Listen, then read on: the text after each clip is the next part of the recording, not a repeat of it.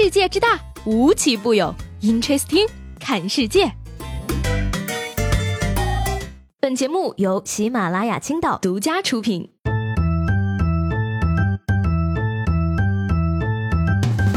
Hello，各位好，欢迎收听本期的 Interesting，我是西魏。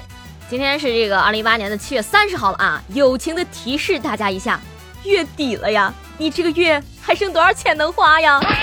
那每到这个月底的时候呢，我就觉得吧，我就不是一个凡人，我明明是一个穷鬼呀！这个人呢，穷了吧就容易胡思乱想。每次当我没有钱的时候，我都会做梦，明天我可以买一张中了一千万的彩票。说着彩票呢，我想问问大家了啊，如果说你真的买彩票中了大奖的话，你会怎么样跟你的亲人摊牌呢？说最近呢，美国的两位幸运儿啊中了乐透的头奖，那其中一位小哥啊是中了一千万美元的大奖。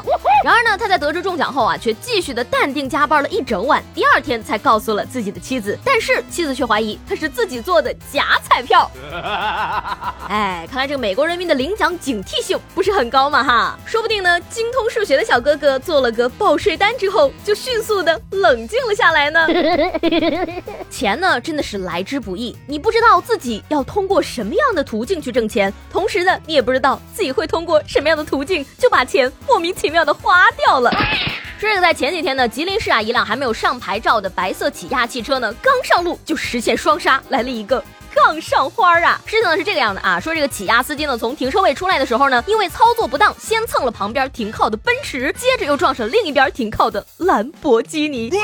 而这一举动呢，也是吸引了现场许多市民的围观。哎呀妈，大哥，你家里有矿是吗？敢这么玩，还专门挑贵的车下手，一脚油门，房没了。起亚车主刚刚觉得人生踏入了新的阶段。突然，另一脚油门又跌入了另一个地狱呀！行吧，大哥，你这辈子呀就给这两台车打工了。所以说吧，有的时候呢，这个运气也是一件非常神奇的事情啊。那运气好的美国小哥呢，中了彩票的头奖；运气不好的，刚上路就撞了奔驰和兰博基尼。还有接下来这位大哥啊，在河边洗车这个操作呢，本来是环保省钱的啊，但是呢，他也是运气差了点。说这个前几天在四川成都呢，一位大哥为了节省二十块的洗车费，把价值百万的路虎越野车开到了河边一处浅。滩自己洗车，但是呢，没有想到啊，这个上游开闸放水来势凶猛，于是呢，他弃车逃上岸边之后啊，报警求助。这下呢，连平时洗不到的车内都给洗到了，amazing！不是大哥呀，这个路虎买得起，二十块就出不起了，富人的日子也不好过哈。不过想想啊，可能他也只有这样省，才买得起路虎吧。不是我说啊，这幸好不是停车费，否则他还不得把车挂了树上呢。所以说吧，你看这个什么交通事故费，还有停车费，还有什么过路费，这才是我不买车的原因呐。那说到这个过路费啊，近日呢，在江西南昌呢高速上的一名大哥呀，走到了隔离护栏处，把护栏挪开，随后呢，一辆小型的厢式货车开到了缺口位置，然后掉头了。那警察叔叔根据这个监控视频呢，找到违法车辆啊，车主说呢，这么做是为了逃避一笔过路的费用。那最终呢，他也是被处以罚款两百元、记了十二分的处罚。大哥，你当人摄像头不存在吗？这么不给面子的吗？哎呀，这两年经济看来是真的好哈，这种脑子的人都能买上车了。交警部门再次提醒广大驾驶员，上路前请务必检查您是否携带了脑子。所以说吧，只要这个人的脑子一不够用呢，就开始各种犯蠢。在这个江西的九江呢，一名男子啊到这个特巡警大队应聘辅警，在这个报名填表的交谈过程中呢，警察叔叔感觉啊说，哎，对方的气质和别人不太一样啊，于是呢就对他进行了身份核查，然后发现了他有多次故意伤害人以及贩卖毒品和吸食毒品的违法前科。那一听说要对自己进行尿检呢，男子立马脸色大变呀，窜出大门企图骑车离开。那最终呢，他也是没有逃脱啊，而且呢，尿检结果是冰毒阳性，被处以了。强制隔离两年的处罚。嗯，其实说实话，朋友们，我跟你讲啊，这个人呢，我是认识的，他姓宋，叫宋人头。哎呀，抓人靠招聘，真是太羡慕警察叔叔了，招个聘都能冲业绩哈。那不仅在国内啊，在国外呢，也有很多人脑子是缺根弦儿的。说这个埃及呢，最近一家新开的动物园在网上火了啊，怎么回事呢？他们家呀没有斑马，于是呢就买来了几头小毛驴，给毛驴刷上了白底黑条纹的颜料，放进栅栏里，假装是斑马展出。而游客们呢，似乎也没有发现不对，直到一名大学生啊拍照发到了这个网络上，此事才曝光。那经过这个许多兽医专家鉴定啊，这是一头驴。但是呢，动物园的负责人啊，到现在却仍然嘴硬说这就是斑马。哎，装也要装的像一点嘛！我一眼就看穿了，这斑马跟火烧更配呀！来来来来，斑马集合了啊！我们一起学驴叫，一起啊哈啊哈啊哈！那周末在家呢，闲的没事儿的时候啊，最让我开心的事情就是躺在床上吃瓜了。不过呢，谁能想到啊，这个吃周立波的瓜也能吃出一场绝美虐恋，让人无法呼吸。那最近在网上也是非常的火爆啊。根据这个采访呢，周立波案的神秘某某呢透露说啊，自己很欣赏周立波，觉得他是有情怀的人，他很单纯。而波波呢，在最后一次和某某通话的时候呢，曾经对他说：“那你养我一辈子呀？”某某笑着答应了。他表示啊，自己对波波呢是两肋插刀到那个地步，经过此事仍然不后悔结交波波。如果再来一次，还是会为他顶罪。他还是我心目中的那个涛涛。